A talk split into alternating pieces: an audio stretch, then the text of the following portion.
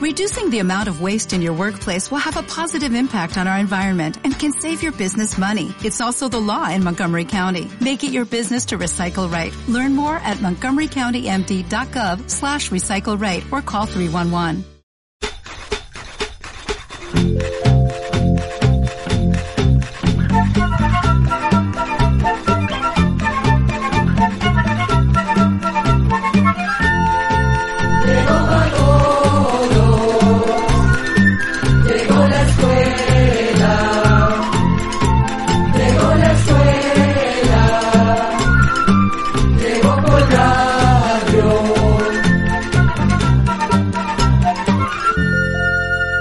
¿Qué tal? ¿Cómo están? Esta es una nueva oportunidad de compartir con la familia centroamericana nuestro programa.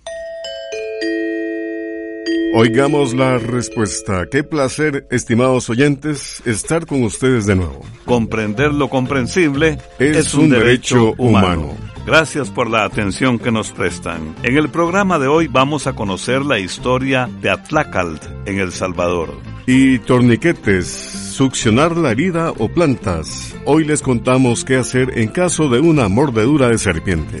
Hoy vamos a conocer la historia de animales de los que sabemos tan solo por sus restos, como por ejemplo los dinosaurios. Que los vecinos sepan que usted escucha este programa en esta emisora. Súbale el volumen que ya vamos a empezar con buena letra y buena música con el señor Jeremías Landaverde, quien nos escribe desde Aguachapán, en El Salvador, con esta pregunta. ¿Cuál es el nombre del indígena Atlacalt de El Salvador? Oigamos la respuesta. Cuando los conquistadores españoles llegaron a El Salvador, en este territorio había tres divisiones principales. El reino Payaquí o señorío Chorti, que se extendía al norte del río Lempa y abarcaba territorios de Guatemala y Honduras. También estaba el señorío de Cuscatlán, que se extendía desde el río Paz hasta el río Lempa, y el principado Maya Lenca de Nahochán, formado por la zona oriental de El Salvador y la zona oriental y pacífica de Honduras. En 1524 el conquistador español Pedro de Alvarado llegó a Cuscatlán con un grupo grande de soldados que venían dispuestos a conquistar la ciudad. Antes de llegar, Alvarado envió una carta al señor de Cuscatlán pidiéndole que se rindiera, pero no obtuvo respuesta. Al llegar a Atehuan, que hoy es Ateos, se topó con que la mayoría de pobladores se había retirado a las montañas, excepto los guerreros pipiles que se quedaron a defender su ciudad. Después de un intenso combate, Alvarado huyó de Cuscatlán. Fue hasta cuatro años más tarde que los españoles lograron derrotar al líder pipil y conquistar las ciudades del señorío de Cuscatlán. Estos eventos fueron relatados por varios pueblos indígenas y quedaron escritos en idiomas como el Catchiquel que todavía hablan pueblos de Guatemala. Pero cuando los europeos tradujeron esos relatos, pensaron que Atlacald era el nombre del líder guerrero de Cuscatlán, pero pudo tratarse del nombre con el que los cachiqueles conocían a los pipiles de Escuintla, o bien del nombre de los líderes del señorío de Cuscatlán. Por eso se ha creído que Atlacatl fue un jefe pipil, aunque quizás no existiera como tal. Lo que no puede ponerse en duda es que Atlacatl se convirtió en símbolo de la resistencia y lucha indígena ante los españoles, como tantos otros personajes de la historia centroamericana. Amigos, en la parte musical vamos a escuchar al dúo San Antonio, un trabajo de campo del ICER, Instituto Costarricense de Educación Radiofónica, año 1993, Cantón de los Chiles de Alajuela, el dúo San Antonio y vivencias musicales con la canción Mi Distrito.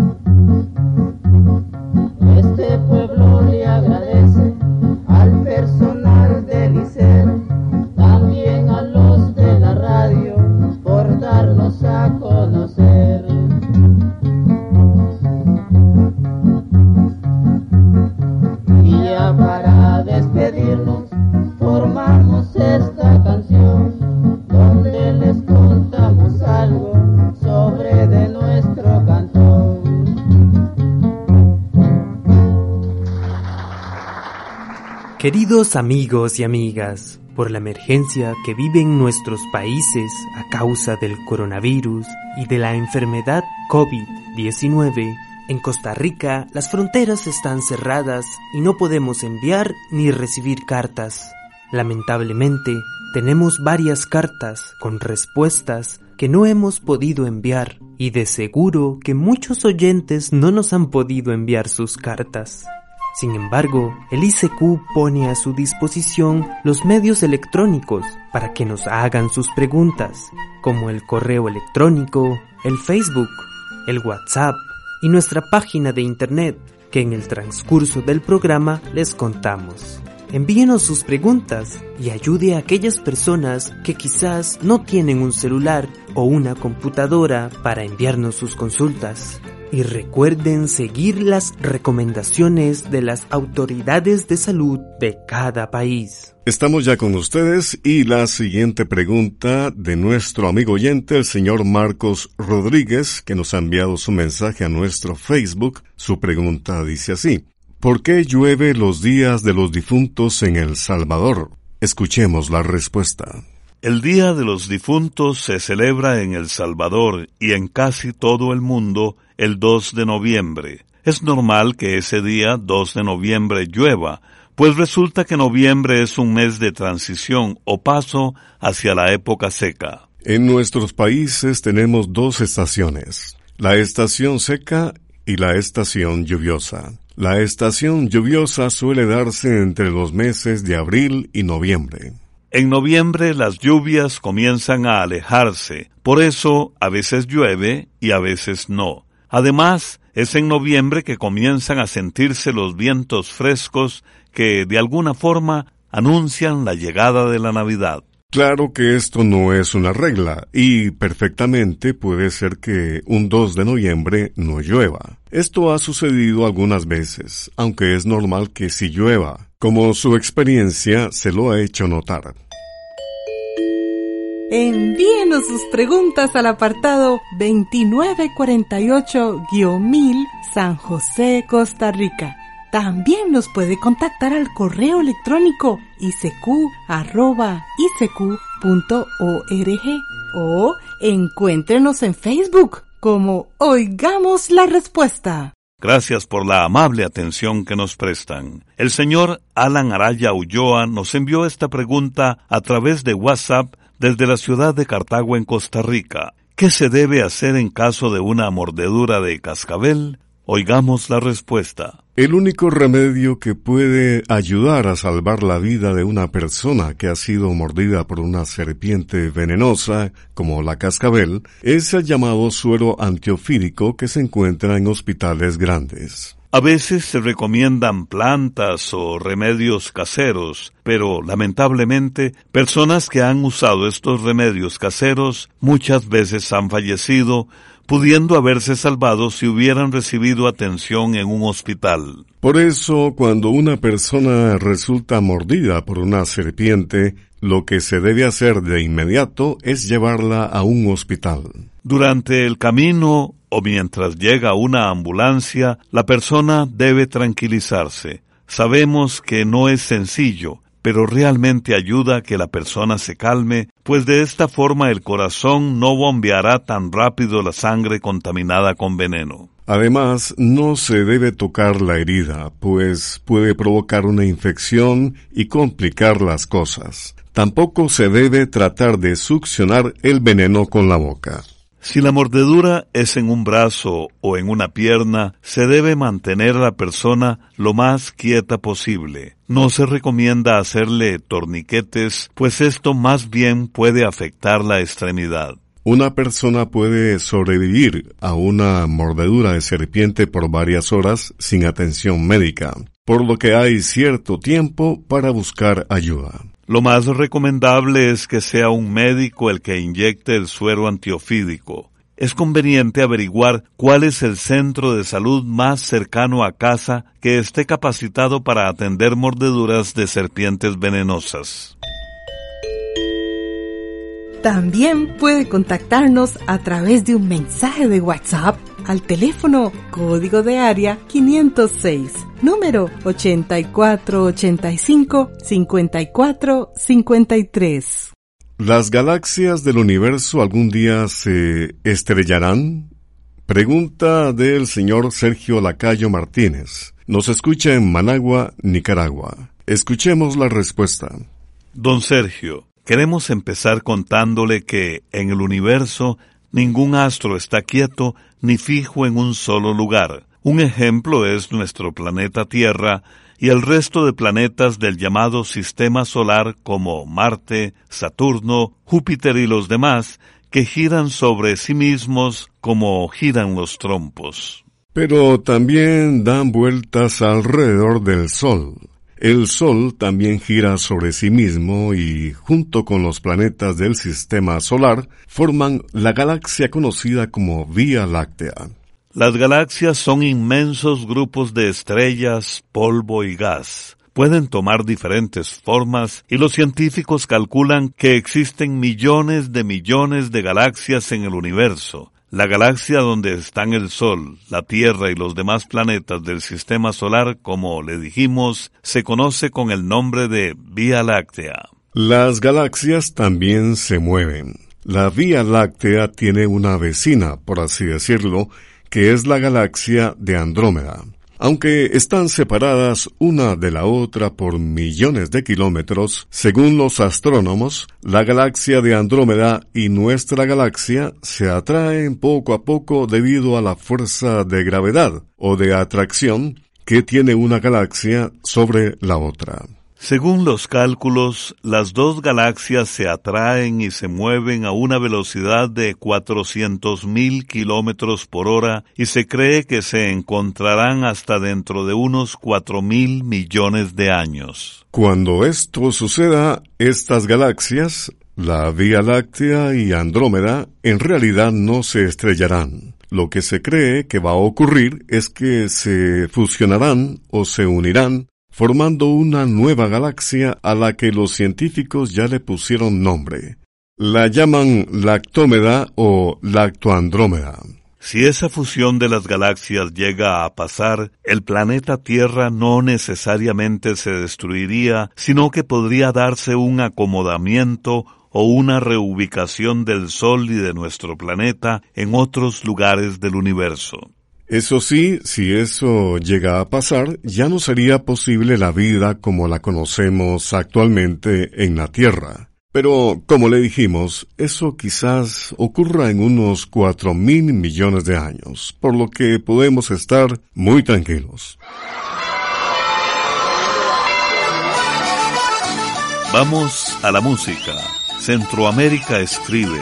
Centroamérica cuenta, Centroamérica canta. Vamos a escuchar de Nicaragua Polka Cumbia con la nueva compañía.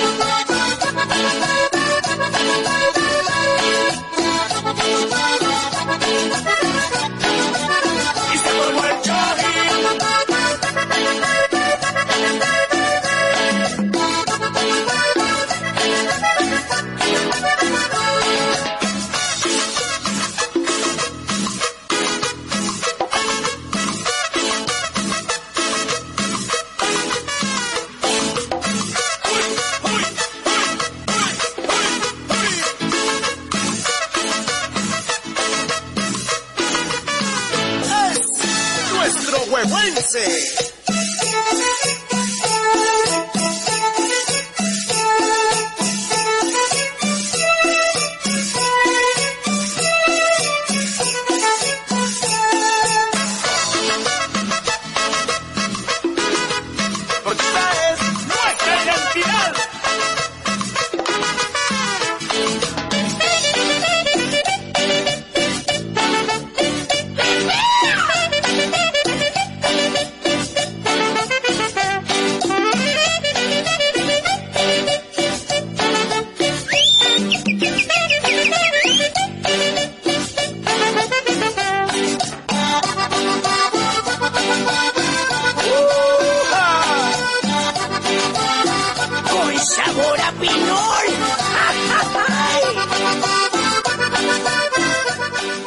Continuamos en Oigamos la Respuesta. El señor Juan Francisco Rodríguez Ganusa nos escucha en San Salvador, El Salvador, comenta y pregunta. En el almanaque aparecen las fases de la luna de cada mes y a la par de la fase, una hora para Centroamérica y otra hora para Panamá. Mi pregunta es, ¿esa hora es cuando la luna aparece por el horizonte o a qué se refiere? Oigamos la respuesta. Tal y como nos cuenta nuestro oyente en la primera parte del almanaque Escuela para Todos, en el Santoral, aparecen las fases de la luna junto al día en el que se darán, y al lado, en letra pequeña, una hora. Resulta que a esa hora es el momento justo en que se dará esa fase lunar. Vamos a explicarle. Pongamos, por ejemplo, a la luna llena que ocurre más o menos una vez al mes. Esta fase de la luna se produce en el momento exacto en que el Sol, la Tierra y la Luna están en una posición especial formando una línea recta. Es como si la Luna se ubicara por detrás de la Tierra, de tal forma que el Sol la ilumina por completo. Ahora bien, como los astros están en movimiento, esa formación de línea recta tan solo dura unos instantes y en ese momento es cuando ocurre la luna llena. Y esa hora que aparece en cada almanaque Escuela para Todos es el momento justo en que se da la fase de la luna en Centroamérica y la hora en que se da en Panamá. Luego de ese momento, la luna entrará en el tiempo de menguante, que tardará más o menos unos 14 días. Sin embargo, nosotros no somos capaces de notar esos pequeños cambios. Por eso nos parece que la luna llena dura varios días. Conforme van pasando los días después de la luna llena, empezamos a notar que su parte iluminada es cada vez menor. Unos siete días después de la llena ocurre el momento exacto o media menguante a la que llamamos cuarto menguante, y ese momento también dura tan solo unos instantes. Vamos a la música, viajemos a Colombia y encontremos en las notas musicales la realidad de muchos de los pueblos latinoamericanos. El charrito negro interpreta El guerrillero. Que la disfruten.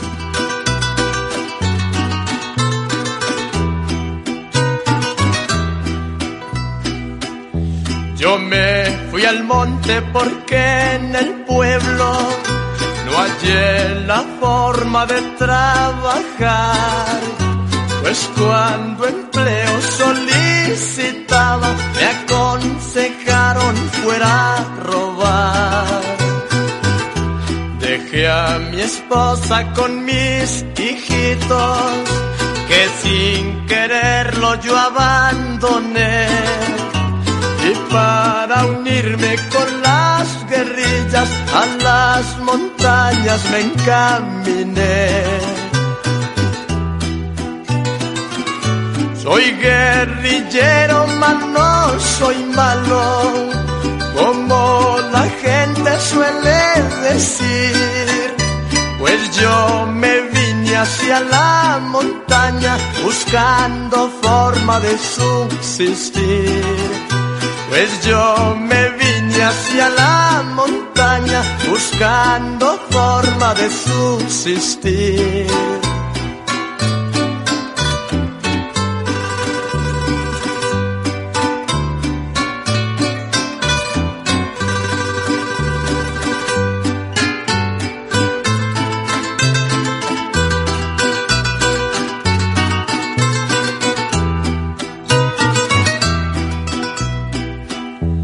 Si la amnistía que da el gobierno, yo la consigo, yo soy un rey.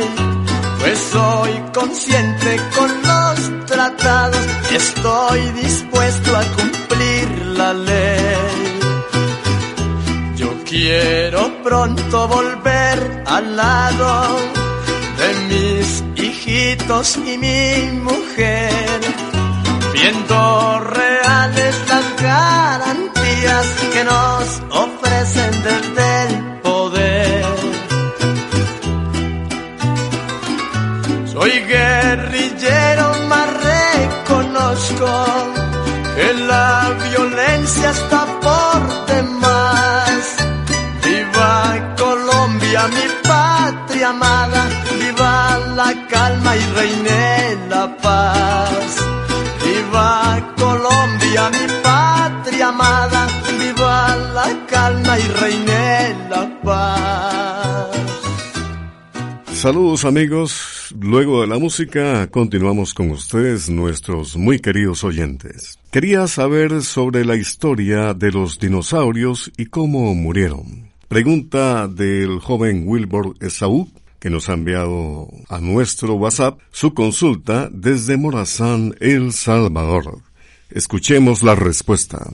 Los dinosaurios fueron una clase de animales que vivieron en nuestro planeta hace aproximadamente 250 millones de años. Dejaron de existir hace unos 65 millones de años cuando todavía no había en el mundo seres humanos. La primera pista de que los dinosaurios existieron fue un diente que encontró un profesor de geología en el año 1824 en Oxfordshire, en Inglaterra. El profesor le puso el nombre de Megalosaurus al dinosaurio dueño de aquel gigantesco diente. El Megalosaurus fue el primer dinosaurio que tuvo nombre propio. Se dice que cuando encontraron los demás dientes, seguían perfectamente anclados en la mandíbula del animal. Y así todo lo que se ha logrado saber de los dinosaurios ha sido por medio de restos hechos piedra que se han encontrado en diferentes partes del mundo, conocidos como Fósiles. A partir del estudio de todos esos fósiles encontrados a lo largo de los años, los científicos han clasificado unas 500 especies diferentes de dinosaurios, pero hay especialistas que piensan que pudo haber unas mil, aunque no todas las especies vivieron al mismo tiempo. De acuerdo con los estudios, los dinosaurios eran animales de sangre fría, había unos que solo se alimentaban de plantas y hierbas, mientras que otros eran voraces carnívoros. No todos eran enormes, sino que también había dinosaurios pequeños. Algunos tenían el cuello muy largo, otros caminaban en dos patas y tenían las otras dos patas como brazos muy pequeños. Se supone que los dinosaurios vivieron en todas las partes del mundo, tanto en el aire como en la tierra y en el mar. La opinión de que los dinosaurios se extinguieron debido a un meteorito ha sido bastante aceptada. Las investigaciones científicas dicen que hace unos 65 millones de años, cuando los dinosaurios todavía andaban por la Tierra, un meteorito cayó sobre una región de la península de Yucatán. Se cree que este meteorito de unos 10 kilómetros de lado a lado provocó elevadísimas temperaturas, terremotos y tsunamis. Además, se dice que el meteorito desató nubes de una sustancia llamada iridio que envenenó la Tierra y las aguas del planeta. Por eso murieron casi tres cuartas partes de las especies vivas en ese momento. Pero hay científicos que más bien creen que la extinción de los dinosaurios se debió a erupciones volcánicas que liberaron inmensas cantidades de polvo y gases que pudieron haber bloqueado la luz del Sol, provocando que el planeta se calentara mucho, limitando así la posibilidad de vida en nuestro planeta. Concluimos nuestro programa compartiendo con ustedes una frase, unas palabras, una reflexión, como esta de Miles Davis. No temas a los errores, no existen. Amigos, agradeciéndoles su atención a este espacio, les invitamos al próximo con temas como estos. ¿De dónde sacan la piedra ara? Conoceremos los movimientos del bebé dentro del vientre de la madre y quién inventó los seudónimos. Les esperamos. Programa A Control 12.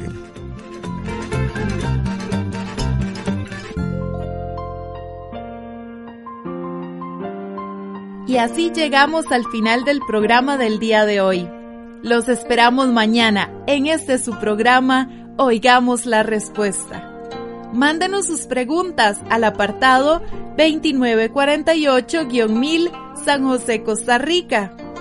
También puede enviarnos sus preguntas al correo electrónico isq.org o encuéntrenos en Facebook como Oigamos la Respuesta. Recuerde que comprender lo comprensible es un derecho humano.